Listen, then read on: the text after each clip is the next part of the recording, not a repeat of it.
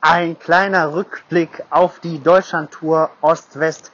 1300 Kilometer Fahrradfahren in 8,5 Tagen, äh, 11.000 Höhenmeter, das war schon ganz schön anstrengend. Ich hatte richtig viel Glück mit dem Wetter. Es hat geregnet, als ich mit dem Zug nach Görlitz gefahren bin und es hat aufgehört, als ich ausgestiegen bin. Und als ich die Tour beendet habe, gab es einen Wolkenbruch in den Niederlanden. Also währenddessen bin ich komplett trocken geblieben, keinen einzigen Regentropfen abbekommen. Richtig gut. Die Events waren fantastisch. Äh, es gab ja im Vorfeld so ein bisschen äh, Shitstorm, aber äh, vor Ort gab es sehr, sehr viel Support, sehr viel gute Wünsche und Leute sind eigentlich extra wegen des Shitstorms angereist, um ähm, ihre Solidarität zu bekunden. Das fand ich richtig toll, also richtig tolles Community-Feeling. Wahnsinn, so mag ich die Geocaching-Community. Ähm, ansonsten, was war ein Highlight?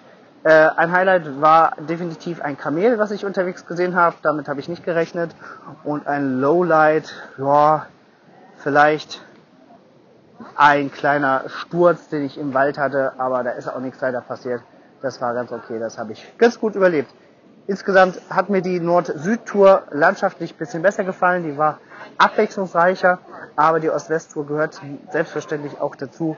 Hm, sollte man mal gemacht haben, ich empfehle es jedem. Man muss es nicht in achteinhalb Tagen machen, kann sich da vielleicht auch ein bisschen mehr Zeit für nehmen.